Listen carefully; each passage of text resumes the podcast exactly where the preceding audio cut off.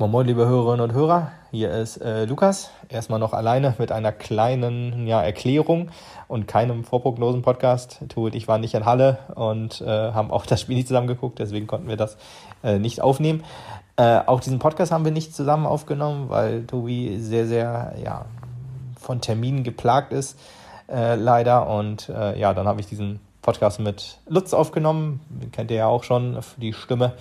Äh, wir hatten allerdings massive Internetprobleme. Zweimal ist uns der Stream sozusagen unterbrochen und wir haben dann versucht, mehr oder weniger elegant daran anzuknüpfen. Nur damit ihr das äh, wisst, ähm, ich hoffe, dass wir das hinkriegen technisch, dass der Podcast zu hören ist. Wenn, dann hört ihr das ja jetzt und könnt euch auf einen Podcast freuen, äh, in dem wir über das Halle-Spiel sprechen und ja, noch so einige kleine andere Themen. Danke für euer Verständnis und hoffentlich beim nächsten Mal wieder in einem Stück. und damit viel Spaß mit der Folge.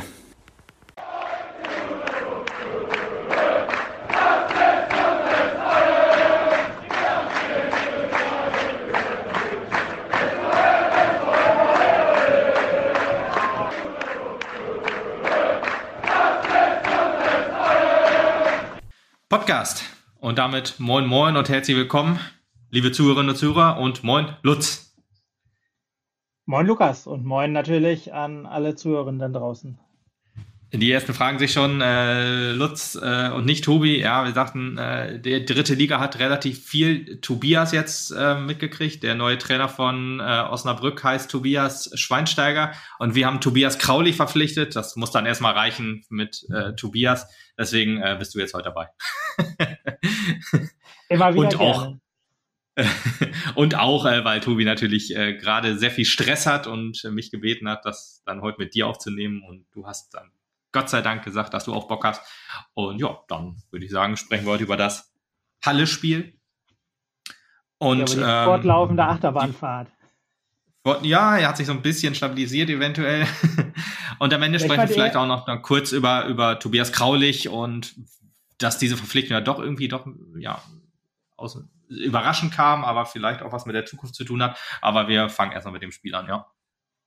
Ja, lustigerweise, ich fand es eigentlich äh, quasi eine Achterbahnfahrt nochmal in sich. Also nicht, dass sie sich jetzt spielübergreifend ein hoch, ein runter, sondern wir hatten in dem Spiel ja. viel hoch okay, und das, runter quasi. Das, das stimmt natürlich auch, ja. Die, ersten, die erste Überraschung gab es vorm Spiel, ehrlich gesagt. Ich hätte nicht gedacht, dass Kleinsorge ähm, für Himlein reinkommt. Und äh, Kolber für Pio hat sich so, könnte man sagen, vielleicht angedeutet. Pio ist ja eher der, der alte Mann, der auch mal eine Pause braucht. ähm, aber dann haben wir jetzt ohne klaren Zehner gespielt. Bei, bei Hemlein, äh, bei, bei Kleinsorge, gut, vor dem Spiel gab es ja noch die, die, die Krankmeldung oder die Verletzungsmeldung von, von Fassbender und von Dombrovka, die ja beim äh, Spiel gegen Duisburg obwohl Gombrovka hat Dombrov, Dom, nee, vor dem Spiel gegen, gegen, gegen Duisburg haben sich ja beide irgendwie relativ kurzfristig verletzt. Äh, Glaube ich noch während der Aufwärmphase war es Fassbender und im Abschlusstraining war es Dombrovka. Und für die hat es jetzt gegen, ähm, äh, gegen Halle nicht gereicht. Und ja, fand es aber doch überraschend, dass das äh, jetzt Kleinsorge gespielt hat von Anfang an. Aber im, ja, mich, im, ähm, mich hat es ehrlich gesagt eher überrascht, dass das Körper oder das Bio nicht gespielt hat, weil ich hätte gedacht, dass man gegen Halle, ähm, ohne das jetzt äh, despektierlich zu meinen, dass man da äh, nicht auf die, ich sage jetzt mal, auf die defensive Dreierkette im, im Mittelfeld zurückgreifen würde, sondern dass man da äh, mit, mit Pio hätte spielen können oder wollen. Aber gut, ja. ja, wie gesagt, hat ja vielleicht ja auch äh, Gründe der, der Schonung, Belastungssteuerung, äh, Pio, wie gesagt, äh, vielleicht auch braucht auch noch ein bisschen Pause. Kolper war ja auch in letzter Zeit immer derjenige, der dann von der Bank kam, jetzt vielleicht ein bisschen der fittere Typ, aber genaue Gründe hat er, hatte, hatte Stefan Krämer jetzt nicht genannt. Bei Kleinsorge hat er dann im Interview hinterher gesagt, dass der Plan wirklich war, über Außen dann mit schnellen ähm, Spielern zu kommen und auch mit klareren Außen Spielern, weil Hemlein sagt, er ist immer einer, der die Halbräume mehr beackert und man wollte halt klarere äh, Außenspieler haben und da war das ja sowieso immer gesetzt. Ja, ja ich ähm, fand es ich fand's auch richtig. Also, also bisschen logisch auch, dass das Kleinsorge jetzt die letzten Male ist er mal von der Bank gekommen, jetzt hat er seinen, seinen Startelf-Einsatz äh, bekommen. Ja, ich denke, ich denke, da werden wir noch viele Wechsel, Wechsel sehen.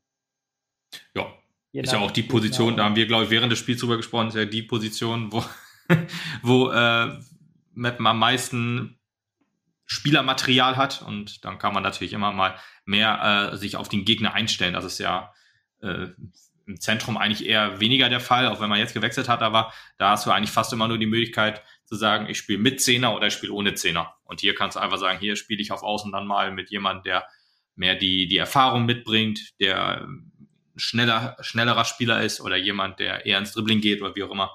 Ähm, da hat man wirklich dann genug unterschiedliche Spielermaterial. Hat. Ja. ja, genau. Ja, sowas. Gut, fangen wir mit dem Spiel an. Ähm, zu Pepic, ich hatte ja kurz gedacht, dass, dass, oder ich hatte eher gedacht, so die Wochen davor, dass Pepic sich mehr als jemand äh, etabliert, der den Spielaufbau von hinten herantreibt, der mehr ein klarer Sechser ist als Blacher oder Käuper. War Dienstfall jetzt aber nicht so, hatte, war jetzt eher derjenige, der auf der 10 oder auf einer offensiveren 8 zu finden war.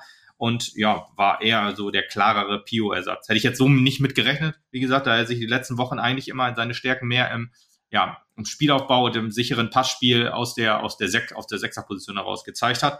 Aber hat eigentlich, war eigentlich mit der beste äh, Mittelfeldspieler auf dem Platz, würde ich sagen. So auf 90 Minuten gesehen. Oder auf ja, 77 Minuten. Ich glaube, da wurde er ausgewechselt. ja, er hat auf jeden Fall Passstärke oder, oder, oder Ball, äh, äh, Ballvermögen und, und, und alles gezeigt wieder, ja, auf jeden Fall ja, gefällt mir eigentlich immer besser. So jemand, der wirklich auch in jedem Spiel immer ähm, ja, besser oder immer so besser wird oder st so, so stabil bleibt auf einem relativ hohen Niveau.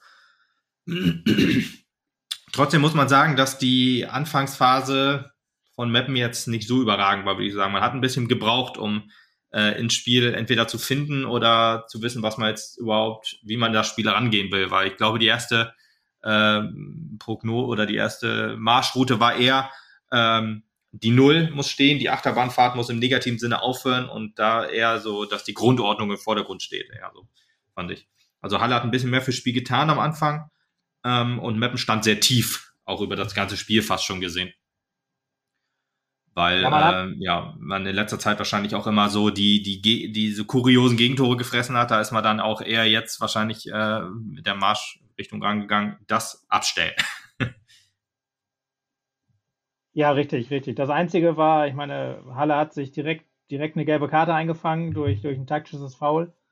Ähm, da hat man schon gezeigt, dass man, dass man versucht, ähm, auch wenn man nicht hoch angelaufen hat, dass man versucht, schnell umzuschalten, wenn man den Ball dann im, im, im Mittelfeld oder im, in der eigenen Hälfte er, erobert. Mhm. Ähm, aber ansonsten war, war wirklich nicht viel. Das hat, doch einige Zeit gedauert. Quasi ist man dann gerade so ein bisschen äh, oder gefühlt wollte man gerade ins Rollen kommen, dann äh, kam dieser ominöse, ich glaube ein Eckball war es, oder was ein Freischuss? Nee, ein Eckball. Nee, Freischuss. Nee, ein Freischuss, Freischuss. war's. Okay, Freischuss. Standard. Ja, ich hab, fand's halt, ich, ich, man konnte klar erkennen, dass man irgendwie wohl auf zweite Bälle gehen wollte, ähm, aber irgendwie hat das im Zweikampfverhalten in der Offensive nicht so richtig funktioniert, würde ich sagen. Also so richtig da in die Zweikämpfe ist man nicht reinkommen. Defensiv sah das alles ein bisschen besser aus. Muss auch sagen, Halle war auch jetzt nicht so überragend gut. Die erste Chance des Spiels gab es auch erst in der 20. Minute. Und ähm, ja, von Halle in dem Fall dann, unsere kam, glaube ich, auch erst nach dem, äh, ja, diesen, diesen, diesen Tor, was du schon, aber nee, kurz, kurz vor dem Tor kam, kam unser erster Angriff. Hm äh, wir haben auch gezeigt, dass das Umschalten wohl, wenn es denn gut ausgespielt wird, auf jeden Fall wieder eine Waffe sein kann in diesem Spiel und dieser Saison auf jeden Fall. Äh, aber irgendwie so fehlte mir dann doch so die, die, ja, die Passgenauigkeit oder generell die Genauigkeit, was sowohl Abschluss angeht und was, was auch pa Pässe angeht. Also so, so Pässe in die Spitze waren, waren schwierig, sag ich mal, weil die entweder schnell verloren gingen wieder oder im Ansatz verloren es, würde ich jetzt mal so sagen. Ja, da, da hat man wirklich gemerkt, wie du schon sagtest, dass man versucht hat, in der Grundordnung erstmal defensiv sicherzustehen. Dazu passte das ja auch, dass man äh, dann doch ohne Pio gespielt hat oder dass man ja. halt doch äh, mit der defensiven Auf, Aufstellung kam. Und ja, ich meine, aber das war, wie Krämer ja auch, auch sagte, das war, glaube ich, die, der Plan. Hinten sicher stehen, dann, dann den Ball irgendwie in der eigenen Hälfte erobern und dann schnell über, über Avifade oder, oder Kleinsorge halt spielen, den Ball vielleicht in die Mitte bringen oder, oder in die Mitte ziehen und äh, so dann Halle äh, gefährlich zu werden. Aber das, äh, ja, hat Halle unterbunden, weil die, weiß nicht, entweder gut standen oder halt auch mhm. die, die Bälle sich nicht so leicht haben abnehmen lassen, selbst relativ defensiv. Ja, ich fand, man hat auch äh, recht häufig gesehen, oder das ist jetzt eigentlich schon häufiger, dass äh, Pourier derjenige ist, der dann sich auch mehr fallen lässt. Er war auch ab und zu mal auf dem Flügel zu finden, äh, um die Bälle zu holen, ähm, weil vorne ja die langen Bälle kamen nicht, Flanken waren wenig äh, aus unserem Spieler raus. Äh, und da hat er dann versucht, Bälle zu verteilen und war dann aber auch öfter mal wieder vorne. Ja, Pio, Pio fehlt wirklich auch, äh, oder Zehner fehlt. Pio ist ja im Moment sozusagen der einzige so richtig. Pepic ist ganz gut in die Rolle reingewachsen. Ich weiß jetzt nicht genau, ob das Modell für die Zukunft ist, ehrlich gesagt, oder für die Hinrunde, dass das Pepic dann da vorne ein bisschen reinsticht mehr, weil ich glaube, äh, als, als Ballverteiler in der Defensive im Spielaufbau gefällt es mir ein bisschen besser. Aber äh, was mir dann, oder was man auch sehen kann, wenn wir unser Spiel, also wenn wir unser Spiel aufziehen und das funktioniert, dann läuft es so wie gegen Mannheim quasi. Dann kannst du auch mal sechs Tore machen. Aber wenn der Gegner wirklich gut steht, wie du richtig sagtest, so wie hier, dann wird es halt etwas schwieriger in diesem Fall.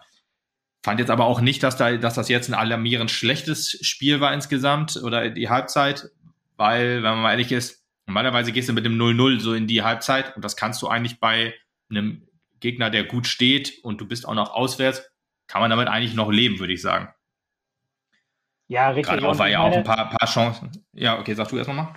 Ja, war, also was halt auch, auch gut äh, funktionieren kann, wenn, wenn, äh, wenn Pourier den Ball erobert, ihn dann auf, auf einen von den schnellen Außen bringt, äh, ja. die halt an die, an die Grundlinie durchziehen und äh, Pourier dann, dann, ich sag mal, an, am Elfmeterpunkt lauert, dann kann das auch, ja. kann das auch äh, sehr schnell sehr, sehr gefährlich werden. Deswegen die, die, die Marschroute war, war völlig nachvollziehbar und, und völlig logisch. Aber ja, dann kam halt wieder, wieder was, was so, so paradox irgendwie ist, dass wir jetzt im vierten Tor hintereinander quasi sprechen. Ich meine, gut, so ein Ping-Pong, Ping-Pong wird öfter nochmal passieren, aber dass man jetzt das vierte Mal quasi sagen muss, das passiert so schnell jetzt zumindest nicht nochmal, ist schon unfassbar irgendwie. Ich meine, das, wir stehen so ich meine, wir klären, wir haben die, die, ganzen oder ihr und wir haben die ganze Zeit quasi immer, immer gesagt, sei es letztes Jahr, sei es dieses Jahr, wir müssen die Standards besser verteidigen. Jetzt verteidigen wir den Standard quasi, quasi perfekt und er geht trotzdem rein. Einfach irgendwie, ja, der Wurm. Ja, es ist echt, echt kurios. Das ist einfach so, das Wort, das könnte schon das, das Wort der Hinrunde werden, äh, kurios weil ähm, irgendwie ist es, ist es einfach das perfekt zu beschreibende Wort, weil du, du äh, köpfst dann, also das, das hat man so auch bisher noch nicht gesehen. Wir haben ja schon echt viele Gegentore gefressen, wo du denkst, das ist zwar ungewöhnlich, aber gut, passiert halt mal. Ein Torwart-Gegentor ist sehr, sehr ungewöhnlich, aber wir sind ja nicht der erste äh, Verein, der ein Gegentor ähm, aus, aus äh, oder einen, einen Freistoß, einen getretene Freischuss und der geht dann ins Tor. Duisburg ist ja das perfekte Beispiel, da haben wir das ja mit David Blacher dann auch so hinbekommen, dass es jetzt ein Torwart war. Mein Gott, ist halt dann auch kurios, aber Tor gegen Tor gab es halt auch. Aber dass du halt äh, einen Gegenspieler quasi so anköpfst, dass der dann unhaltbar ins Tor reingeht, das ist wirklich auch was, was, das habe ich so auch noch nie gesehen. Und das ist halt echt immer verrückt, dass du jetzt irgendwie in, in regelmäßig in, in einer kuriosen Regelmäßigkeit solche Gegentore jetzt auch noch kriegst. Also, ja, und ich meine, es war ja nicht, nicht so, dass das, dass das jetzt im Kopfballduell passiert ist, sondern er, nee. ich meine, er gewinnt das eindeutig, köpft den Ball raus und dann steht er halt da im Weg. So, steht er so. da, der Trottel. Ja, er steht halt, genau, er steht halt einfach da. Eigentlich, ich weiß nicht. Er, er verliert das klar, Kopfballduell, aber gewinnt dann den zweiten Ball sozusagen im Kopfball. Es ist verrückt. Und eigentlich ja nicht mal so, dass er das irgendwie wollte. Das ist ja nicht so, das ist ja nicht ja, mal richtig, provoziert richtig. gewesen. Er geht, das ist alles geht, verrückt. Er geht nicht mal richtig, also ist nicht so, dass es ein Kopfballduell war. Also das. Äh, Zimmerschied gegen Kolper war es übrigens, ja. Ja, das ist wirklich mysteriös. Ach, Kolper war. Ich dachte, Fedel wäre es gewesen, Kolper. aber gut, okay. Nee, nee, nee, Kolper, Kolper. Das Kopfballduell gewonnen und dadurch das Gegentor okay. eingeleitet. ja, okay, okay, ja, ist verrückt. Da kann man auch niemandem logischerweise einen Vorwurf machen, äh, weil er, ja, wie du sagst, er gewinnt das Kopfballduell und dann steht der andere Hallenser da halt einfach irgendwie im Weg und dann geht er halt rein. Ja, das war die 31. Minute, da, äh, nee, 35. Minute. Und äh, kurz davor hatten wir halt auch noch gute Chancen durch Pepic zweimal, Abifade, der sich gut durchgesetzt hat. Abifade auch irgendwie ein gutes Spiel gemacht, war ein bisschen unglücklich im Abschluss. Äh, äh, aber ja, man hatte da auch in dieser Phase so ein bisschen das Gefühl, jetzt nimmt das Spiel so ein bisschen Fahrt auf. Auch Halle war, hatte, hatte gute Abschlussmöglichkeiten, dann fällt halt das Tor. Dann haben wir auch noch ein Abseitstor gemacht, äh, was aber klar abseits war, da brauchen wir gar nicht drüber reden, aber trotzdem natürlich schade. Das wäre natürlich echt perfekt gewesen. Das war nämlich quasi in der ersten Minute der Halbzeit. Und äh, ja, das war dann die erste Halbzeit. Dann musste man sich dann schon wieder ärgern, aber so extrem schlecht war das Spiel nicht, obwohl auch nicht so viel passiert ist, aber man hat nicht viel zugelassen hinten. Also Halle hatte zwar die eine oder andere Torchance, auch musste ab und zu mal Kerskin eingreifen, aber ich sag mal, eigentlich wieder, wieder mal eine stabile Abwehrleistung gezeigt und das wieder mal, sage ich bewusst, auch, auch wenn wir das Spiel davor 3 zu 0 verloren haben. Aber trotzdem machte die Abwehr einen immer besseren und stabileren Eindruck. Und ja, wenn dieses kuriose Gegentor nicht gefallen wäre, wären wir mit 0 zu 0 oder vielleicht mit einem 1 zu 0 für uns in die, in die Halbzeit gegangen und dann hätte man wahrscheinlich von einer eher guten Halbzeit gesprochen beim also ja, man muss, man muss aber sagen, das war eigentlich ein klassisches 0-0. Also klar, ja, meine, ja, klar. Ob, ob, wir dann am Ende da, der, das Abseitstor, ob wir die Chance dann noch machen. Ich meine, ich fand, das fand ich auf jeden Fall positiv, dass wir, also wir waren nicht geschockt oder so, sondern wir haben, wir haben direkt äh, versucht, ja. eine Reaktion zu zeigen. Und ähm, das, ja, das, das hat sich eigentlich dann, wie gesagt, wir haben kurz vorher gefühlt angefangen, äh, den Willen zu zeigen, dass wir vielleicht auch äh, offensiv was machen wollen. Und dann fällt halt das Tor und wir spielen ja. trotzdem weiter, weiter nach vorne. Also eigentlich, ähm, ja, wie gesagt, bis auf, wie du schon sagst, äh, das Gegentor war total nervig, aber eigentlich war das Gefühl eigentlich gut, weil wir haben gut verteidigt, wir haben gut gestanden ja. und wir haben gerade angefangen, offensiv äh, loszulegen. Und äh, trotzdem steht es irgendwie 1-0. Wie gesagt, äh, sehr, sehr, ja. sehr, sehr mysteriös, aber das, da war noch nichts, äh, nichts, um sich wirklich groß Sorgen zu machen oder das Spiel irgendwie abzuschreiben. Nö, nee, richtig, genau. Die Zuversicht war da. Haben wir diese Saison auch schon häufiger gesehen, dass du dann halt, wenn du ein Gegentor frisst, dann direkt das zweite daher kriegst. Es war, glaube ich, aber dann auch immer erst beim 2 zu 0 so, dass du dann einbrechst und das 3 zu 0 kriegst. Ähm, aber ja, man hat direkt daraus gelernt scheinbar, dass man sich nicht mehr äh, dann so abkochen lässt hoffen wir, dass es dann so ist. Aber ja, ich meinte halt, weil halt vor dem 1 zu 0 für, oder vor dem 1 zu 0 für Halle wir halt diese gute Phase hatten und wenn dann nicht das 0 zu 1 aus unserer Sicht gefallen wäre, vielleicht hätten wir noch das 1 zu 0 gemacht. Im, Im, Ganzen betrachtet war es ein klar, klassisches 0 zu 0, ja, weil Halle wirklich auch keine wirklich gute Chance hatte. Muss man, gut, wenn wir ehrlich sind, hatten wir sie ja auch nicht, deswegen ist es schon richtig. Nee, richtig. Zweite richtig. Halbzeit, zweite Halbzeit ging dann, ging dann gut los eigentlich mit, mit einer, äh, also eine Chance, die durch eine sehr schlechte, äh, das muss ich einfach, ist jetzt keine, keine überragende Chance gewesen, aber eigentlich so lustig in der Entstehung, weil durch einen sehr miesen Kleinsorgepass äh, haben wir die, die erste Chance des Spiels so eingeleitet. Balle, der den Ball äh, ja erarbeitet hat und dann Pourier anflankt aber dann, äh, ja, ging er, glaube ich, knapp drüber oder wurde gehalten, ich weiß nicht mehr hundertprozentig. Aber so witzig, dieser Pass von Kleinsorge, der so unfassbar schlecht war, weil er wollte Balle schicken, aber ja, schickt ihn dann halt quasi zur Grundlinie, ohne das, also eigentlich war er schon weg, aber Balle hat es halt wirklich stark gemacht. Ähm, fand ich dann halt schon sehr witzig.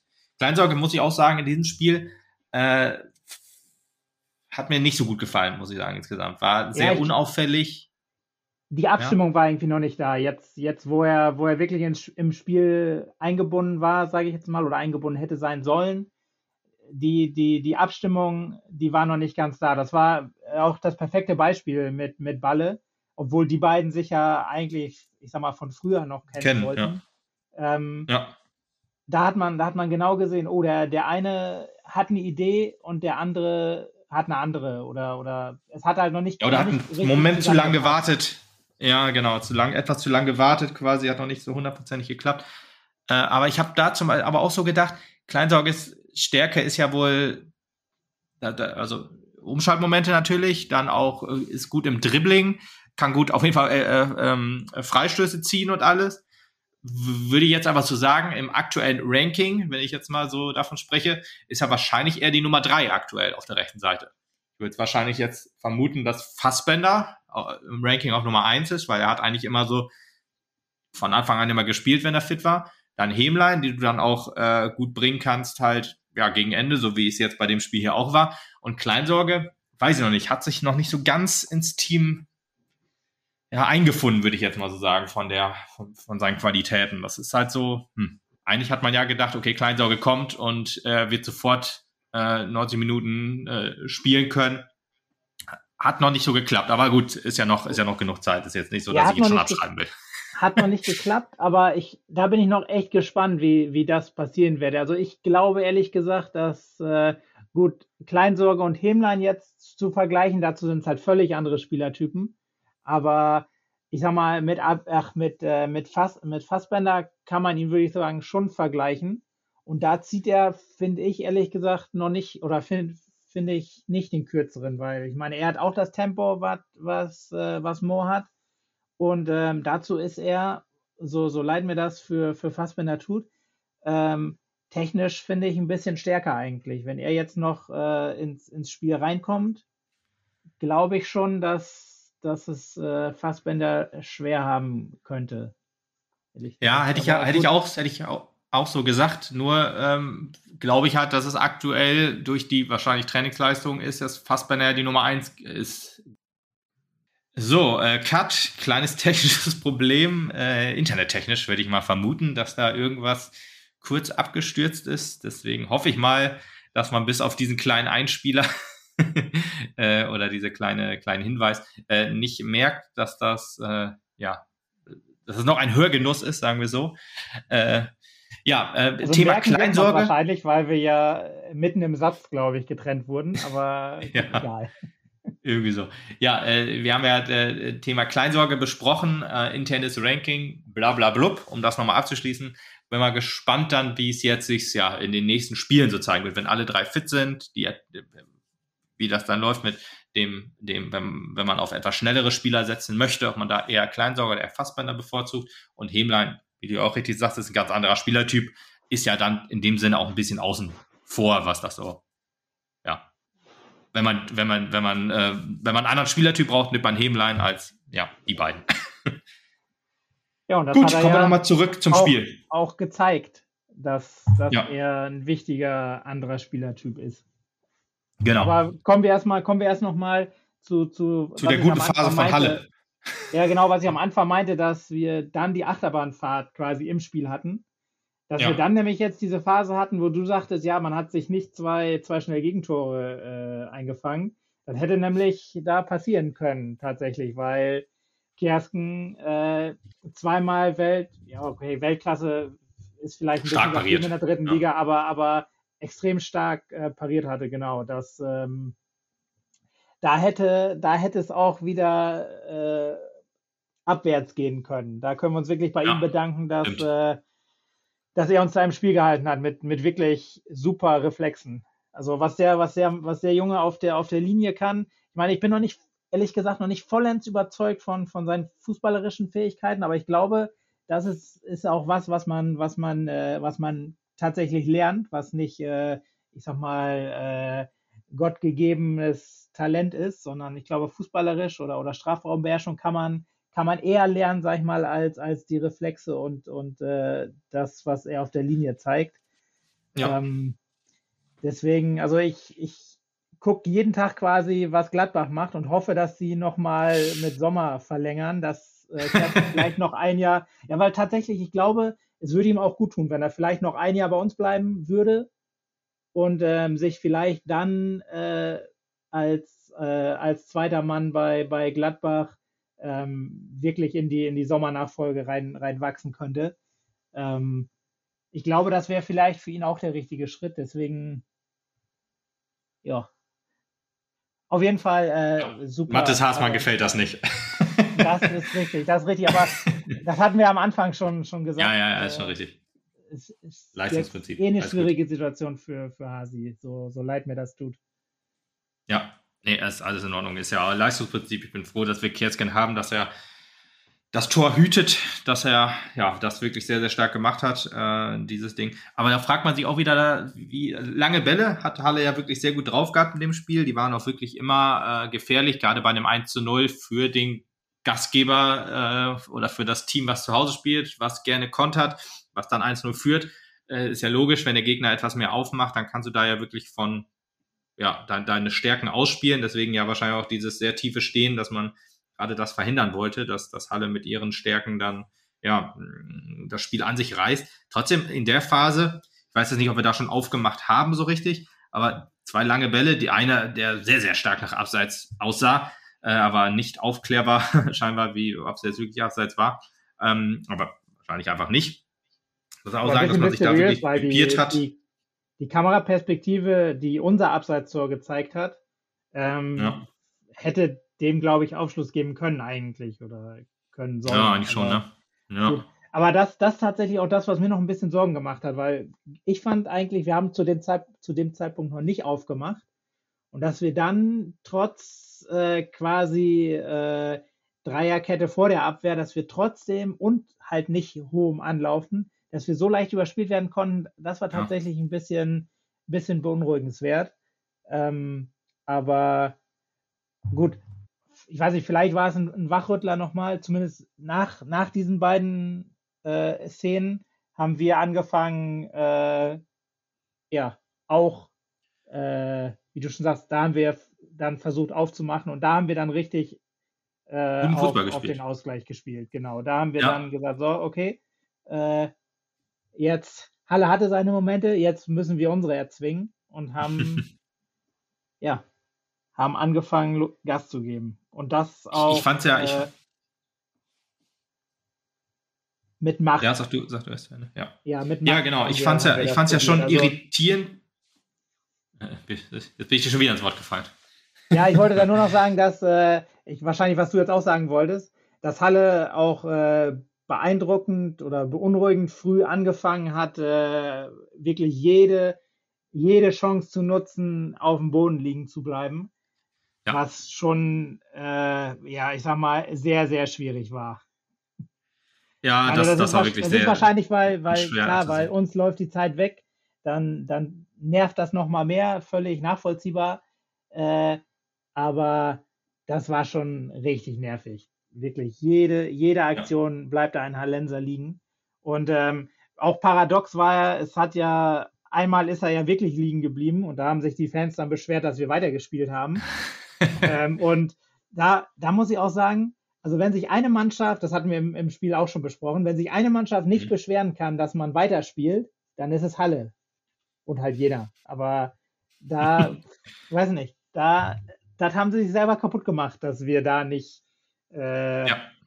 dass wir da nicht den Ball ins Ausspielen oder ins Ausspielen hätte, hätte man natürlich gekonnt. Aber ich meine, die haben uns ganz klar gesagt oder gezeigt in, im, im letzten Spiel oder im vorletzten Spiel, äh, faul ist, wenn der Schiri pfeift. Und dann haben wir das halt jetzt so gelebt, genau. wie es uns gezeigt wurde. Ja, also ähm, um das nochmal, äh, falls sich jemand nicht erinnert, äh, 2 zu 1 Sieg, uns, äh, 2 zu 1 Sieg von uns äh, zu Hause in unserer Abstiegssaison gegen Halle. Äh, Terence Boyd hat den sterbenden Schwan gemacht und äh, laut wirklich, also war ja ein Geisterspiel, laut, laut geschrien, wo man wirklich dachte, oh, er hat wirklich was. Und äh, Jibi hat angezeigt, ich lasst mich bitte den Ball oder lassen Sie bitte aufhören zu spielen. Wir, ich, ja, er hat den Ball aber nicht konsequent jetzt aus. Genau, genau. Er hat den Ball aber nicht konsequent jetzt ausgeschlagen, sondern ja, irgendwie einmal Lenser vor die Füße und der hat dann weitergespielt und das Tor gemacht. Von daher klar, dass man da so eine Situation denkt, uns ist die Scheiße passiert, das machen wir dann nicht nochmal sozusagen und dann können wir ja auch das gleiche machen wie Halle. Äh, ja, äh, der Jena, brauchen wir gar nicht drüber reden, haben wir sind ja Gott sei Dank vom äh, Profifußball äh, verschwunden erstmal. nee, so, so fies ist ja nicht. Sören Eismann ist aber Gott sei Dank vom, vom ähm, Profifußball verschwunden, hat, glaube ich, auch seine Karriere beendet, Gott sei Dank. Ähm, aber ja, da war das auch Granatowski dann in dem Fall. Äh, ja, da war es ja, glaube ich, noch dreckiger, wo Sören Eismann den, den Ball quasi vom Fuß genommen hat. Aber ja, wir haben zwei Gegentore dadurch gekriegt. Dann logisch, dass wir dann auf dieses Zeitspiel, ja, dass wir das dann ja, ausnutzen ist das falsche Wort, dass wir dann halt weiterspielen und es war ja auch nichts. Also wenn man ganz ehrlich ist, äh, derjenige, der weitergespielt hat, war, glaube ich, auch Balle. Und Balle hat ja dann einfach im Zweikampf verhalten, wenn man sich das einfach nochmal ansieht, wie wenig Körperkontakt da, wie du vorhin schon richtig sagst, wie wenig Körperkontakt einfach immer dafür nötig war, dass da minutenlang Hallenser auf dem Platz liegen, äh, war das schon sehr, sehr schwer anzusehen. Ich will jetzt nicht ausschließen, dass das von unserer Seite, obwohl ich doch, ich würde es ehrlich gesagt ausschließen, dass wir das so extrem machen, weil so krasses Zeitspiel, Zeitspiel gehört ja zum Fußball dazu, das ist ja leider so, aber so extrem krasses Zeitspiel, das muss ich sagen, das habe ich auch in der dritten Liga so kann ich mich nicht daran erinnern, das noch gesehen zu haben. Diese Saison definitiv nicht. Also das war schon wirklich krass. Äh, was ich noch sagen wollte, äh, wir fallen uns immer so ein bisschen gegenseitig ins Wort. Das äh, liegt daran, an dem Internet, an dem, an dem Delay im Stream sozusagen. Da kann das halt mal passieren. Äh, das ist leider nicht wegzu, wegzukriegen, aber ja. Eine ja, Sache, eine besonders lange ich noch sagen wollte, heute, leider. ja, genau. Äh, äh, es liegt ja am Internet, dass das, äh, der Stream schon unterbrochen war. Dann kommt das auch noch dazu. ja, was ich sagen wollte, Halle hatte diese, diese ganz kurze Druckphase mit diesen beiden Toren.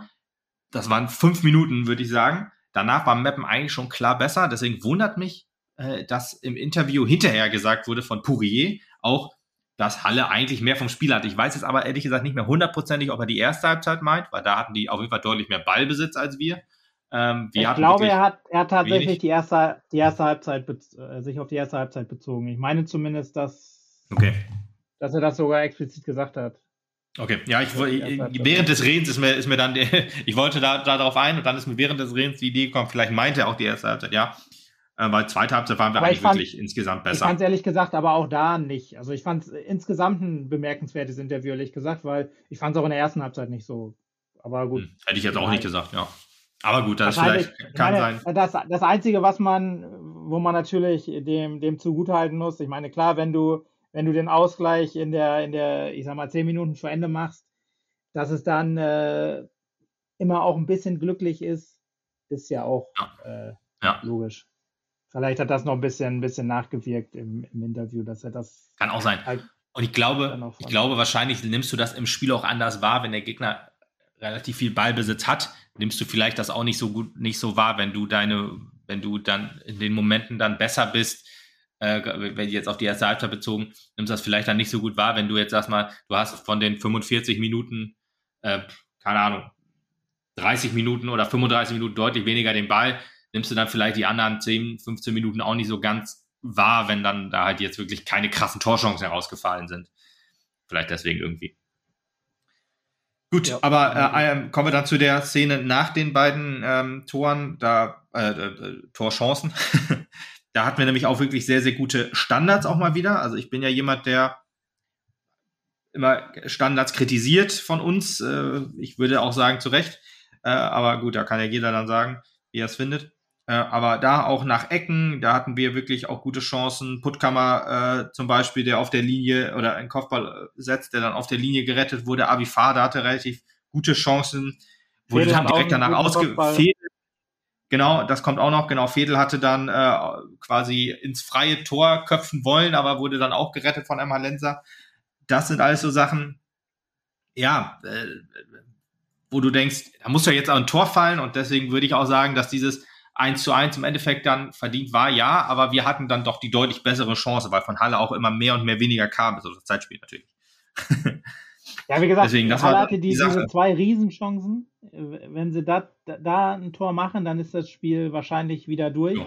Aber ja, das kann ähm, gut vorstellen. Gut, da sie es nicht gemacht haben, haben wir uns da den, den Punkt auf jeden Fall verdient. Und ich meine, ähm, Halle war dann auch hat dann auch, glaube ich, gemerkt, dass eher wir am Drücker waren und hat dann auch am Ende weiter versucht, die, die Uhr halt runterzuspielen. Also sie waren da mit dem Punkt am Ende, auch wenn sie vielleicht damit nicht zufrieden waren, ähm, gut bedient und, und haben den dann, muss man auch sagen, äh, mitgenommen.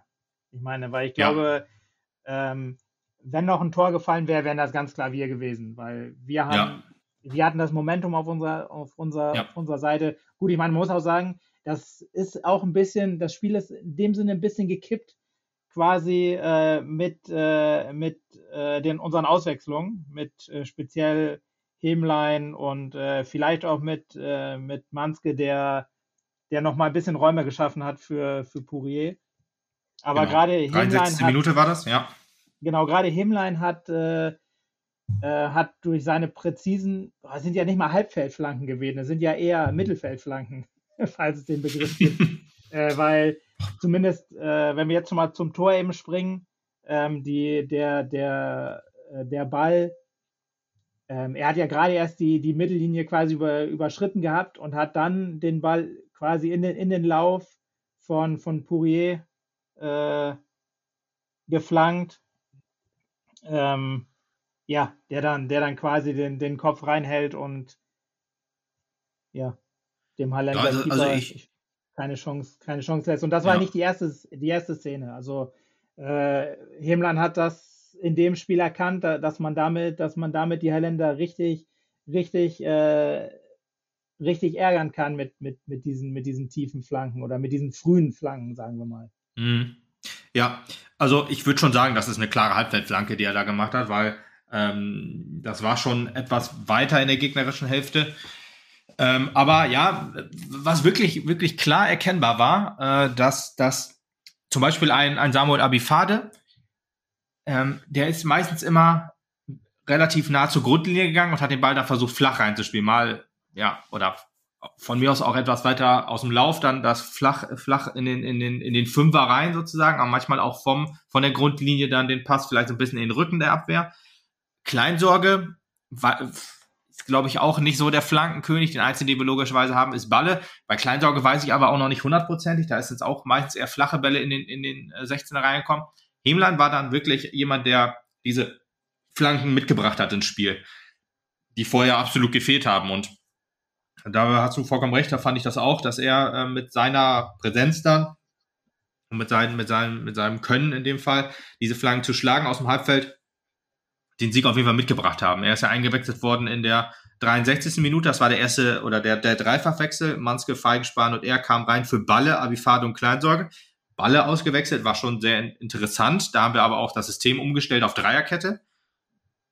Auch etwas, was ich so nicht vermutet hätte. Er hätte jetzt eigentlich gedacht, okay, dann geht Hemland etwas mehr in die Defensive rein, wenn du quasi noch einen anderen ähm, oder bei, bei, bei Manske war ich mir während des Spiels gar nicht so sicher, wo er sich einordnen. Ich glaube, er war sich selber auch nicht sicher, bis halt Ose reingekommen ist. Das war in der 78. Minute. Bei Manske habe ich öfter mal gesehen, also ganz selten im Strafraum, meistens immer so, ja, auf, auf, auf rechts, dann mal mehr im Zentrum, manchmal auch wirklich ja, genau. so etwas defensiver. Da war, wusste ich gar nicht jetzt so, was ist der Plan mit, mit ihm? mit Johannes ja, also für, für, mich sah der Plan von, von Manske aus, Räume, Räume schaffen für Pourier oder, oder Pourier in dem Sinne entlassen, vielleicht im, im ja. Wechselspiel halt nicht, nicht eher rein für Pourier, aber beide für sich so ein bisschen, dass, äh, ja, da, dass halt ein bisschen Unruhe in den Strafraum bringen. Okay, ja. Ja, wobei, ja, Strafraum weiß ich ehrlich gesagt nicht, weil dafür war er mir ja, ehrlich gesagt zu selten in die offensive dort. Zone, sagen wir mal. Vielleicht ja, er sollte wieder für Stress sorgen, dieses Wort. Genau, wir, wir haben ja, wir haben ja trotzdem äh, wenig Präsenz im Strafraum gehabt, außer halt, ja. äh, dass wir, dass wir tatsächlich, fand ich, viele gute Standards hatten. Ähm, die, die richtigen Chancen kamen dann ja, ja, ich weiß nicht, ob es die Spielintelligenz von, von, von Locke war, der halt gesehen hat, das ist das Mittel, um die Hallenser zu schlagen, oder dass er einfach gesagt hat, komm, äh, auf die Grundlinie durchgehen, funktioniert nicht, ich probiere was anderes. Ähm, wie auch immer. Ähm, er hat halt den, den Schlüssel zu, ja, oder den Dosen, Dosenöffner für die, für die Hallenser Abwehr hat wer gefunden. Ja. Äh, kommen wir nochmal eben zu dieser Umstellung auf, der, auf die Dreierkette. Äh, Hemler war ja doch deutlich offensiver. Wir haben dann Blacher zurückgezogen in die Innenverteidigung. Und auf Außen haben wir dann versucht, mit Fedel und Putti dann das Spiel anzutreiben. Also da wir da auch noch eine gute Phase hatten, weiß ich jetzt nicht, ob das jetzt ob das jetzt funktioniert hat oder nicht. Ich meine, man hat aber relativ schnell ja wieder ähm, korrigiert in dem Sinne, indem man Ose gebracht hat, hat Pepic rausgenommen.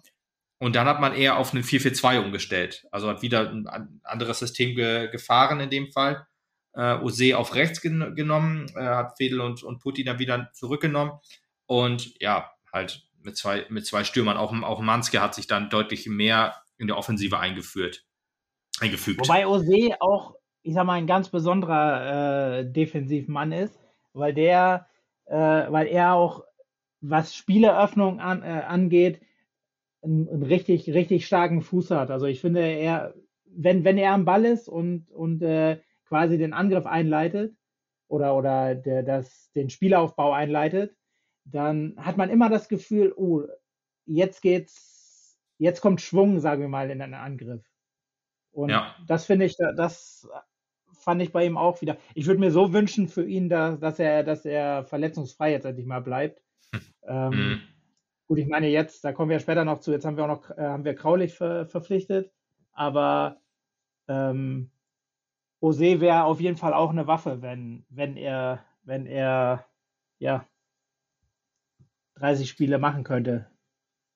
Ja, Ose sehe ich jetzt fast schon eher als, als ähm, Konkurrenzkampf mit Balle, weil in der Verteidigung haben wir einfach auch noch zu viele jetzt. Also Kraulich sehe ich dann jetzt fast schon als gesetzt an.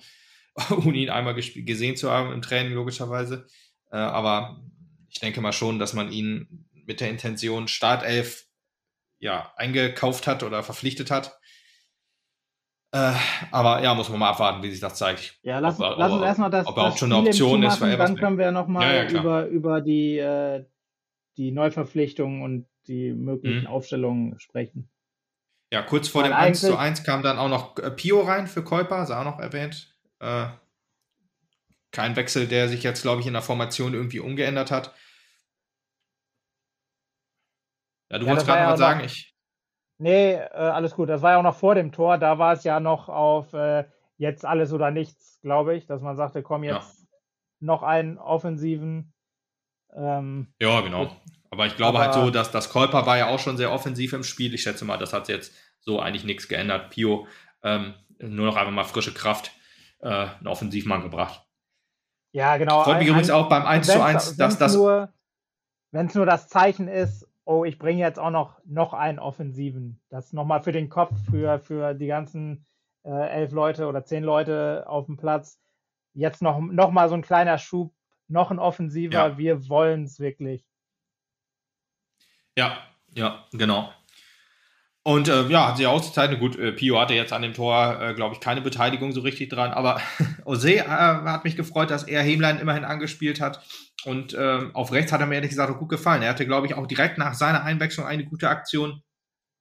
Deswegen äh, kann ich das nur unterstreichen, unterstützen, was du gesagt hast, dass äh, ja, er verletzungsfrei bleiben soll. Und dann könnte er auch noch trotz der hohen ähm, ja, Qualität, die wir jetzt in der, Inf oder in der, in der Abwehr haben, könnte dann trotzdem auch noch eine Option sein.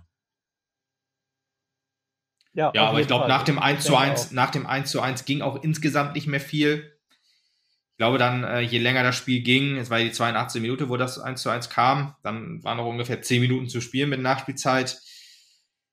Ja, ich sag mal, beide haben dann sich mit dem Punkt abgefunden sozusagen. Ähm, ich glaube, nach Standards äh, hatten wir noch einige äh, ja, Aktion, aber richtig viel, wie gesagt, gab, ging auch nicht mehr und dann ja, muss man sich mit dem, mit dem Punkt zufrieden geben. Und ja, in Halle können wir, können wir dann mit dem Punkt auf jeden Fall auch zufrieden sein.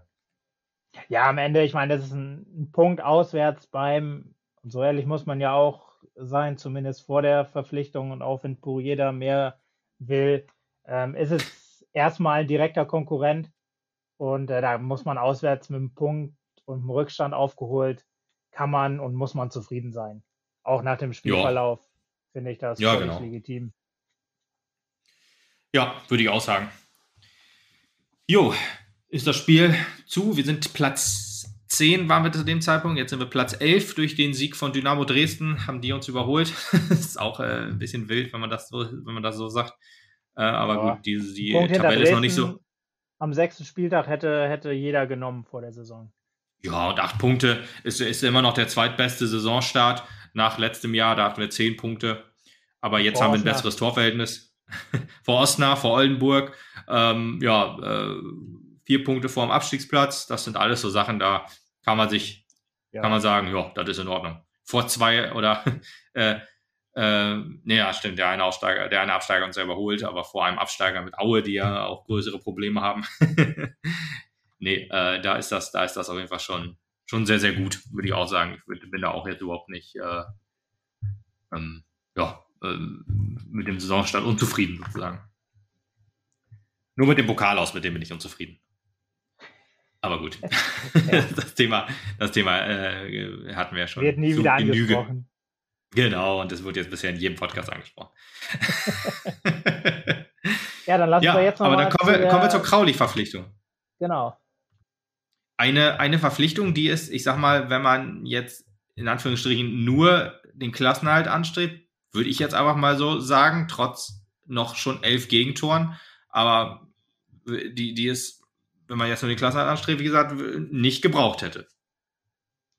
Nee, das, das sehe ich auch so. Also ich finde, gerade Fedel hat, hat einen riesen Schritt gemacht diese, dieses Jahr.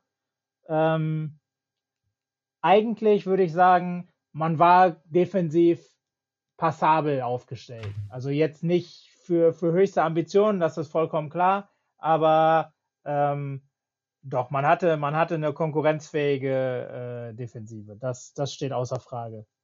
Und eine, die sich auch immer mehr stabilisiert hat im Laufe der Spiele. Also, wenn man jetzt, ich sag mal, ja, wir hatten zwar auch in diesem Spiel Probleme, aber ich würde sagen, Duisburg und Halle, trotz vier Gegentore in den beiden Spielen, war schon ein Schritt nach vorne, weil außen Spieler raus hat man wirklich wenig zugelassen. Man hat zwei Riesenchancen zugelassen, die Kerskin pariert hat. Das sind halt aber auch so Sachen, die kommen im Spiel vor. Aber sonst hat man das eigentlich ganz gut wegverteidigt. Gegen Duisburg hat man auch ganz gut gestanden und hat zwar drei Gegentore gekriegt, aber die Entstehung ist ja jetzt jedem bekannt. Und äh, von daher.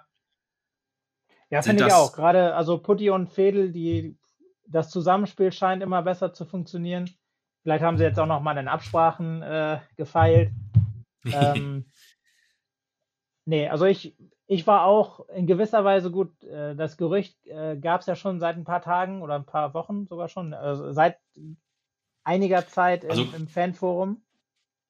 Ja, Kraulich war gefühlt der erste Neuzugang, der noch nicht fix war.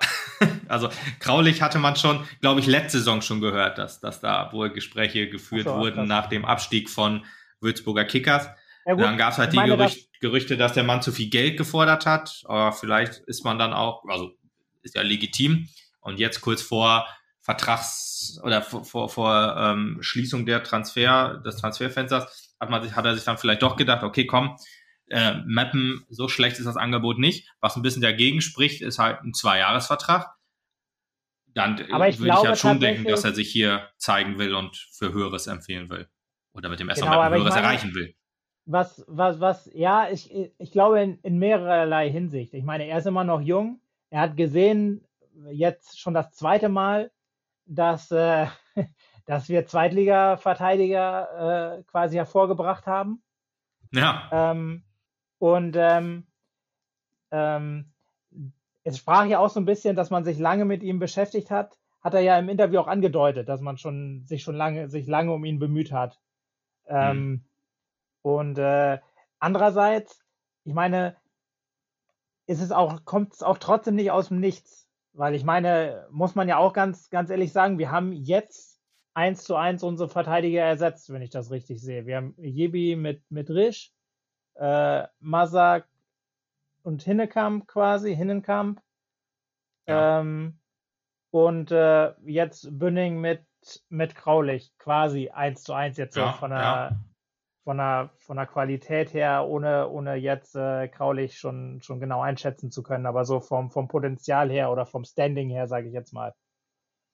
Von daher finde ich, also nachvollziehbar der Transfer, aber trotzdem, genau, weil wir jetzt schon die ersten, die ersten Spiele gesehen haben, dass, äh, dass es zumindest jetzt immer besser wurde, wie du schon sagst, eigentlich nichts, was, was jetzt absolut äh, einem unter den Nägeln hätten, hätte brennen müssen.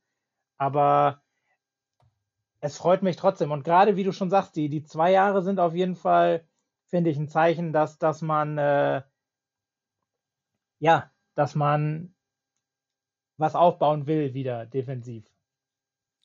Ja, genau, weil das ist jetzt natürlich Denn, die Frage. Mit, mit dem Thema Klassenerhalt kriegst du wahrscheinlich, gerade wenn man jetzt auch auf die nächste Saison guckt, äh, also ich glaube, diese Saison durch die Verpflichtung, ich habe es glaube ich auf Twitter geschrieben, ja, auf Twitter habe ich es geschrieben, würde ich sagen, alles unter Platz 9 wäre schon eine herbe Enttäuschung mit diesem Kader.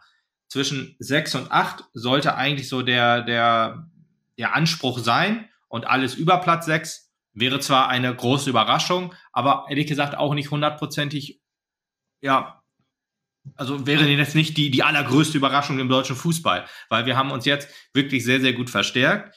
Auch eine Sache, die Tobi und ich ja auch immer wieder kritisiert haben, dass da, oder am Anfang der Saison, ähm, dass man dann halt, ja, äh, also dass man dann auch im Sport äh, sportliche Leitung vielleicht ein bisschen nachbessern muss, was so was so Kaderplanung und so angeht, aber eigentlich kann man jetzt diese diese diese Kritik fast schon wieder wegwischen, weil äh, man hat jetzt viele junge Spieler Nein. aus der Regionalliga geholt. Was? Nein, man, man muss die Kritik eigentlich wegwischen. Weil man muss einfach mal sehen, wir haben uns mit einem, mit einem Super-Torwart ver, äh, verstärkt. Wir haben mit einem gestandenen Jungen äh, uns, äh, also mit, mit Kraulich jetzt noch einen gestandenen jungen Abwehrmann hinzugeholt. Wir haben ehemaligen Torschützenkönig äh, geholt und mit Pepic noch, ich sag mal, auch einen richtig, richtig starken äh, ähm, defensiven Mittelfeld oder zentralen Mittelfeldspieler. Dazu hat man mit, mit Blacher und, und Käuper halt vorher schon eine super äh, defensive Achse gehabt. Ähm, und ich meine, mit Risch und, und Dombrovka hat man vielleicht auch äh, eins der, ich sag mal, der stärksten, ist jetzt vielleicht ein bisschen übertrieben, aber man hat eine, äh, eine Außenverteidiger-Paarung, äh, die, die man nicht so oft sieht, sage ich jetzt mal. Dazu mit mhm. Balle auf, auf der anderen Außen auch ein auf gehobenem Niveau.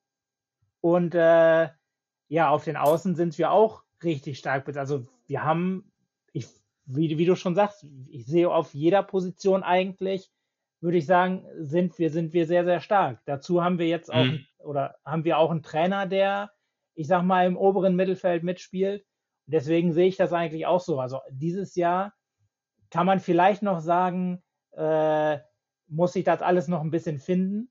Aber gerade die Kraulich-Verpflichtung für zwei Jahre, hoffentlich spricht dazu, dass man, dass man äh, vielleicht wirklich nächstes Jahr mal die Ambition hat und sagt, komm, vielleicht geht ja mehr. Richtig. Ja, ich wollte, dazu, ich wollte das, was du gesagt hast, wollte ich, dem wollte ich eigentlich nur zustimmen.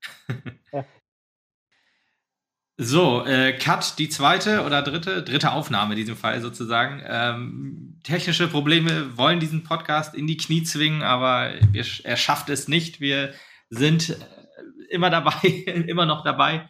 Ähm, ja, äh, ein zweiter Internetnotfall hat uns äh, unterbrochen. Ähm, nicht, also nicht uns in diesem Fall, sondern Lutz dich und ähm, du kannst anschließen.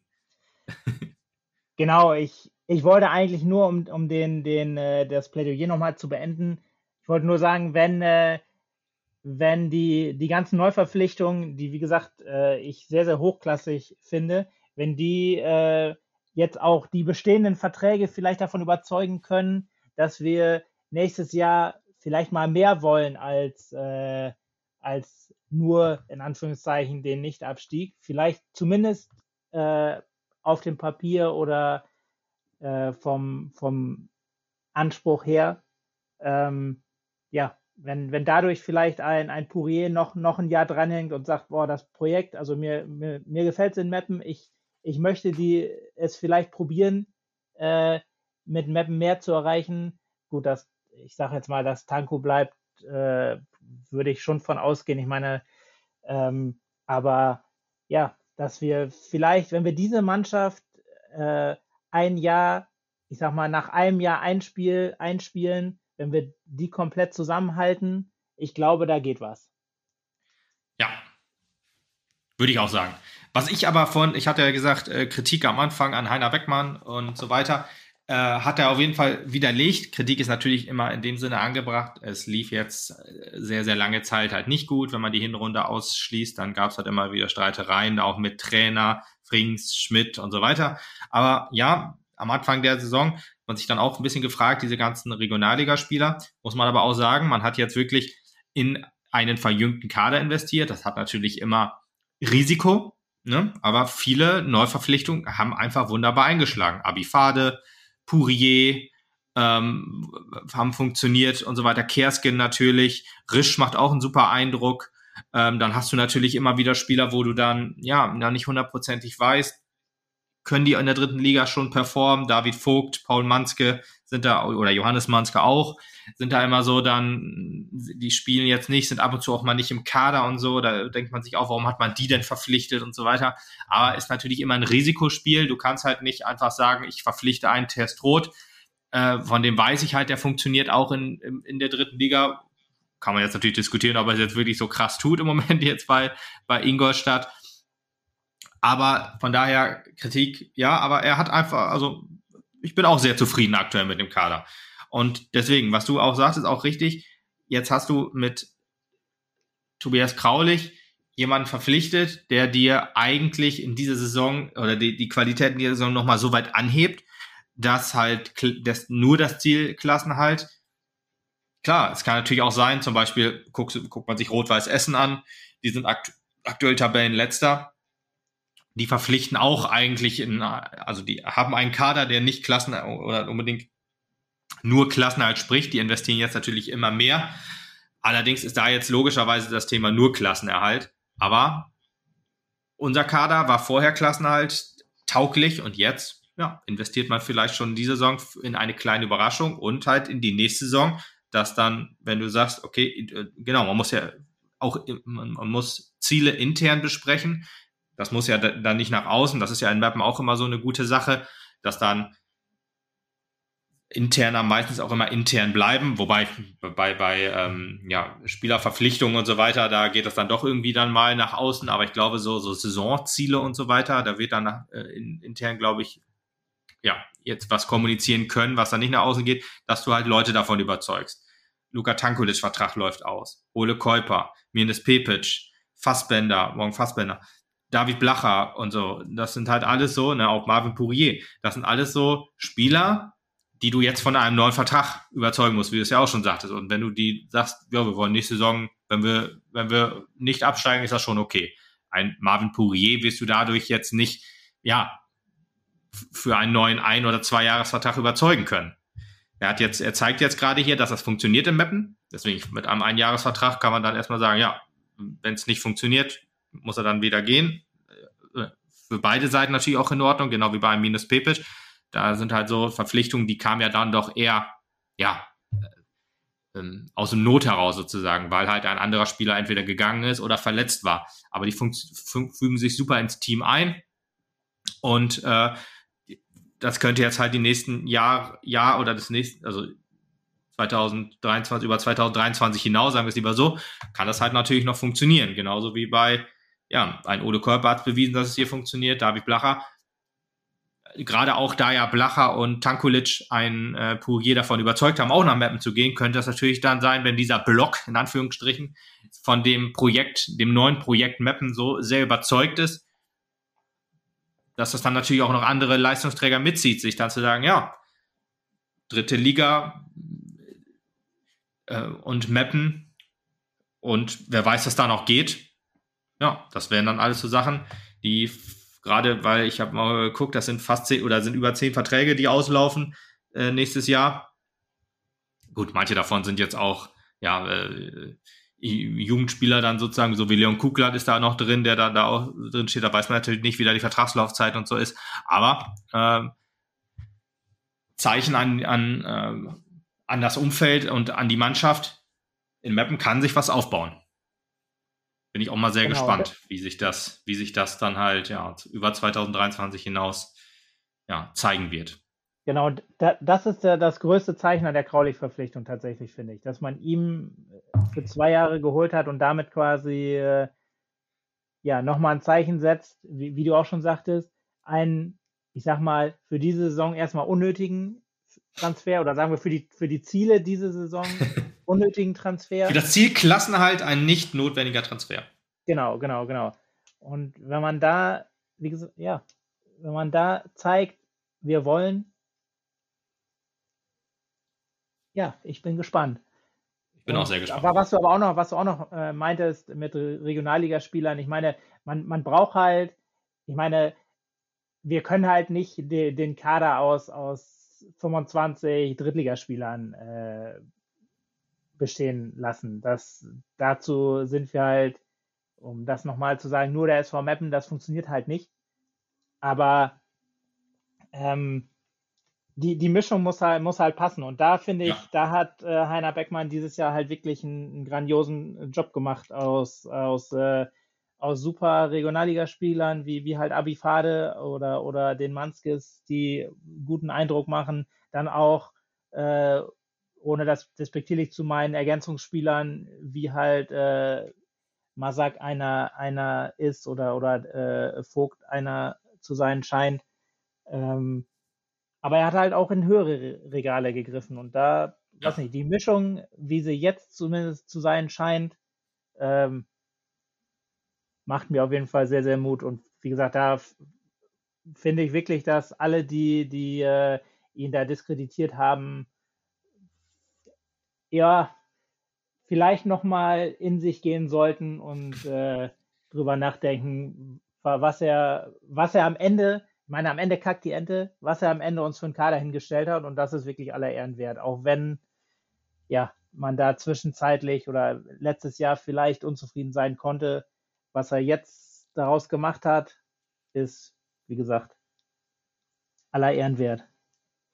Ja, und man, man muss ja bei Regionalligaspielern dann auch sagen, ein Dennis Undaff kam ja auch aus der Regionalliga, ein Marco ja, Comenda kam aus der Regionalliga, Abifade auch in der Regionalliga muss man halt auch das Glück haben, dass er funktioniert. Ich meine, du kannst Pech haben und du hast einen, einen Topscorer, äh, wo du denkst, ja, das muss ja funktionieren. Es funktioniert halt nicht. Oder mhm. du hast halt einen, der in der zweiten Mannschaft von Braunschweig nicht zum Zuge kommt und der jetzt Premier League spielt. Ich meine, klar, da, ja. da ist viel, viel Glück und, und richtiger Zeitpunkt. Dann muss er den richtigen Mitspieler haben, muss vielleicht auch das Spiel machen, wo er sich dann den Knoten freischießt.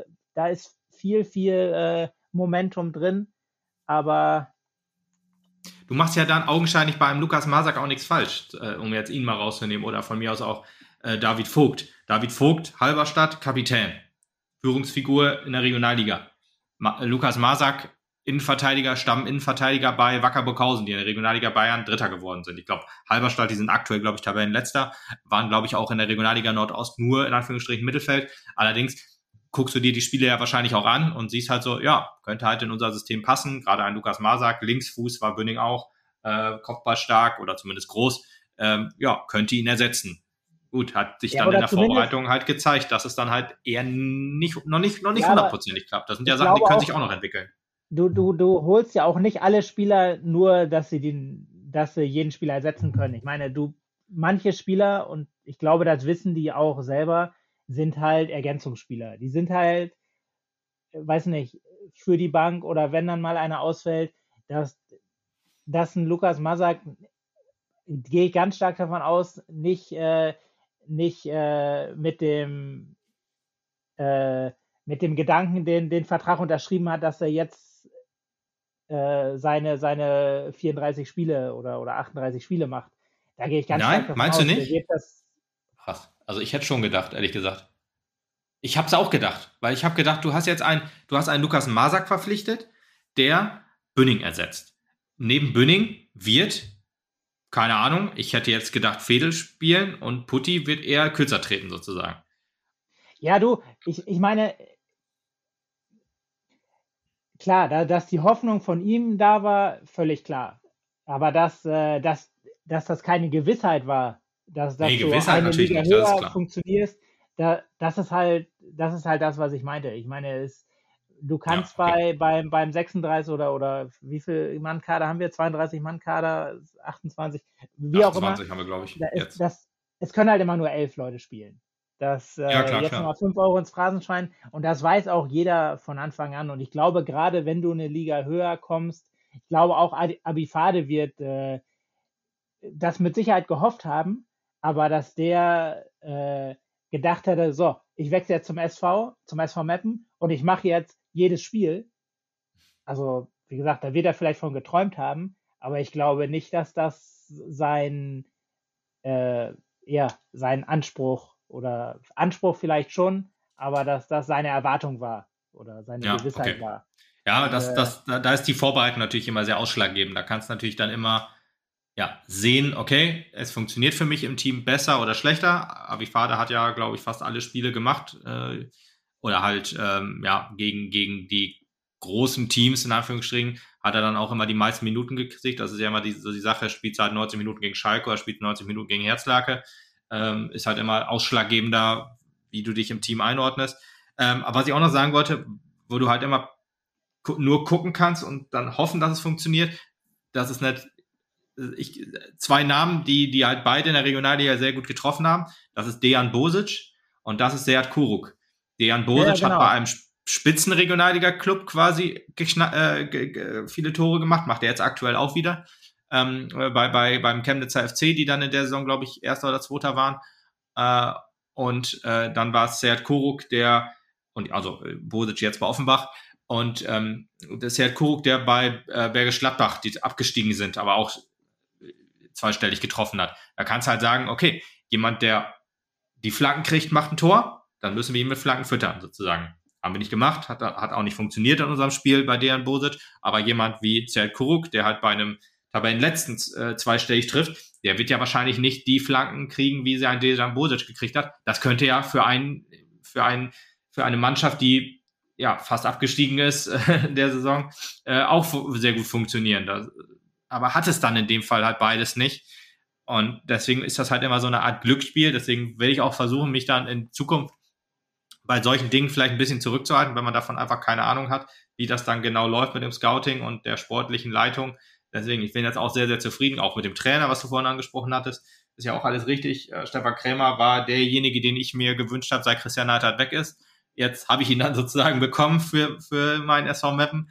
Und ja, man kann da einfach nur sagen, es ist, es und vielleicht auch, ist da sehr, sehr gute Arbeit geleistet worden. Genau, und vielleicht auch zum richtigen Zeitpunkt, weil ich sage jetzt einfach auch mal, er hat das beste Team der letzten drei Trainer. Also das beste ja. Team seit Neidhardt. Ja, ja. Sprich, seit, seit Undaf weg ist. Ja, richtig. Und Habe ich, glaube ich, ja. letzte Saison auch schon gesagt, wo, wo Blacher und Körper verpflichtet äh, wurden, sozusagen. Habe ich auch gesagt, okay, das ist das beste Drittliga-Team, was wir haben. Hat sich ja in der Hinrunde ja auch gut gezeigt. Ähm, ja, aber hat dann irgendwas nicht richtig funktioniert dann in der Rückrunde. Was wissen wir natürlich immer noch nicht. Aber ja, aber ja, es sind jetzt krasse Verstärkungen dazugekommen. Ähm, da, so krass sogar, dass man einen äh, Tankulic ersetzen kann. Nicht eins zu eins logischerweise, aber trotzdem halt so, dass man konkurrenzfähig ist und jetzt halt auch, ja, also nicht nur konkurrenzfähig im Sinne von Klassenhalt, sondern auch konkurrenzfähig im Sinne von ruhige Saison, sichere Saison, einstelliger Tabellenplatz. Ja, Sehe ich auch so. Und jetzt haben wir uns ganz schön weit aus dem Fenster gelehnt. Jetzt bin ich mal gespannt und hoffe, dass die Mannschaft dem, dem folgen kann, quasi. Ja, ich, ich bin mal gespannt, ob wir diesen Podcast sehr, sehr überhaupt. Hoch, die wir sehr, sehr hochgelegt haben. Da muss die Mannschaft jetzt erstmal rüberkommen. Aber ich hoffe, sie, ja. Ja, die Mathe Glück und dieser Podcast wird nie veröffentlicht, weil das gar nicht so zusammengestückelt werden konnte, wie es äh, dann durch Internetprobleme im Endeffekt waren. Ja, ich habe ja vollstes Vertrauen in Tobi. Ja, ich auch, ich auch, ich auch. Seit zum Schluss Zeit eigentlich hat, nur noch. Keine Zeit hat zum Podcasten, muss, muss er da drei, muss er drei Stunden lang in das Schneiden investieren. Ja, geil. Genau, er genau. sich mit Sicherheit. Ich entschuldige mich schon mal an der Stelle. Und ich sende ja. auf jeden Fall schöne Grüße. Gut, bleibt zum Ende eigentlich nur noch zu sagen, ähm, aber auch nur, ähm, ich soll jetzt auch nicht lang einnehmen, ich will auch nur sagen, die U19 hat zu Hause in dem ersten Heimspiel, was ich gesehen habe, gegen die U19, also unsere U19, SV Meppen, Jugendleistungszentrum Emsland, hat 1 0 gewonnen gegen den ersten FC Magdeburg U19. Das war ein sehr, sehr schönes Spiel. Ich kann da auch nur in alle raten, äh, die ähm, noch kein U19-Spiel gesehen zu haben, vielleicht sich das auch mal anzuschauen, weil das war wirklich sehr, sehr schön anzusehener Fußball, sehr, sehr intensiv und sehr, sehr ja, cool zu sehen. Ähm, spielen ja im Waldstadion. Ähm, aber auf genauere Analysen will ich jetzt äh, aufgrund dieser Länge jetzt nicht weiter darauf eingehen. Vielleicht findet da in einem anderen Podcast auch mal Zeit. Und die Frauen haben äh, quasi drei Stunden nach dem oder nach Anpfiff der U19 auch gespielt und hat 1 zu 3 gegen äh, den holländischen Meister Twente Enschede verloren und auch äh, ein ja, Phasen oder zwischen äh, über weite Strecken sehr, sehr gutes Spiel gezeigt, aber im Endeffekt hat sich dann doch die Qualität des holländischen Meisters mit sechs Punkten, die äh, vor Ajax Amsterdam äh, sich durchgesetzt haben in der Liga, äh, hat sich dann doch gezeigt. Ähm, sei nur noch eben voll der Vollständigkeit halber erwähnt. Das waren auch noch die Spiele, die am, am Samstag sozusagen im Stadion zu sehen waren. Sei nur jedem gesagt, äh, dass man sich das auch gerne mal angucken kann. Zumindest live im Stadion. Ich glaube, ehrlich gesagt, über, übertragen wird das nicht. Also die Frauen logischerweise auf Magenta wenn äh, die Liga anfängt. Das war ja noch ein Testspiel. Und die U19 glaube ich nicht, dass es über Stage übertragen wird. Aber das soll als Schlusswort nochmal gesagt werden. Auf, auf Bitte? Saison, du freust dich sehr? Auf die Saison, äh, den Saisonstart der, der Frauen. Ja. 18. September, glaube ich, oder 17. September, auf jeden Fall den Sonntag. Am 11. September ist der DFB-Pokal in Bochum. Zweite Runde. Wird das eigentlich übertragen irgendwo bei Sky? Ich glaube ja. ja. Ich glaube Sky tatsächlich. Ich wollte gerade sagen, Sky hat sich, glaube ich, die Rechte gesichert letztes Jahr. Ja. Ja, ich glaube, die, Frage, waren die nicht sogar im DFB-Pokalpaket, sind die nicht äh, gesammelt, Männer und egal. Äh, also ich glaube, das ist jetzt das erste Mal, äh, sonst haben die ja, hat Sky immer ein, ähm, ein Topspiel gezeigt quasi. Ach so, so war das. Ach so, alles klar. Äh, aber ich glaube halt, dass die das jetzt ausgeweitet haben. Ich weiß jetzt nur noch nicht, ob es jetzt schon ab nächster Saison oder ab dieser Saison ist oder ab erst ab nächster Saison. Aber ich meine, kann man ja einfach mal gucken. Also 10. und 11. Ja. Ähm, September ist halt die zweite Runde des DFB-Pokals, wo dann die Bundesligisten auch eintreten dürfen am Ende. Am Anfang, ja, die, die Bundesligisten haben immer spielfrei. Im, ja, genau, das, das wusste ich tatsächlich sogar. Ja, und der VfL Bochum, Regionallig Regionalligist, haben, glaube ich, das erste Spiel auch gewonnen. 3 zu 1 gegen, ich weiß es nicht mehr genau, ich glaube gegen Köln, nee, Köln 2 geht ja nicht, die sind ja aufgestiegen. Äh, aber ja, wird bestimmt auch ein interessantes Spiel. Wo man natürlich auch hinfahren kann. Ich würde auch hinfahren, wenn ich nicht im Urlaub wäre. Gut, das sei denn am Ende nochmal hinzugefügt.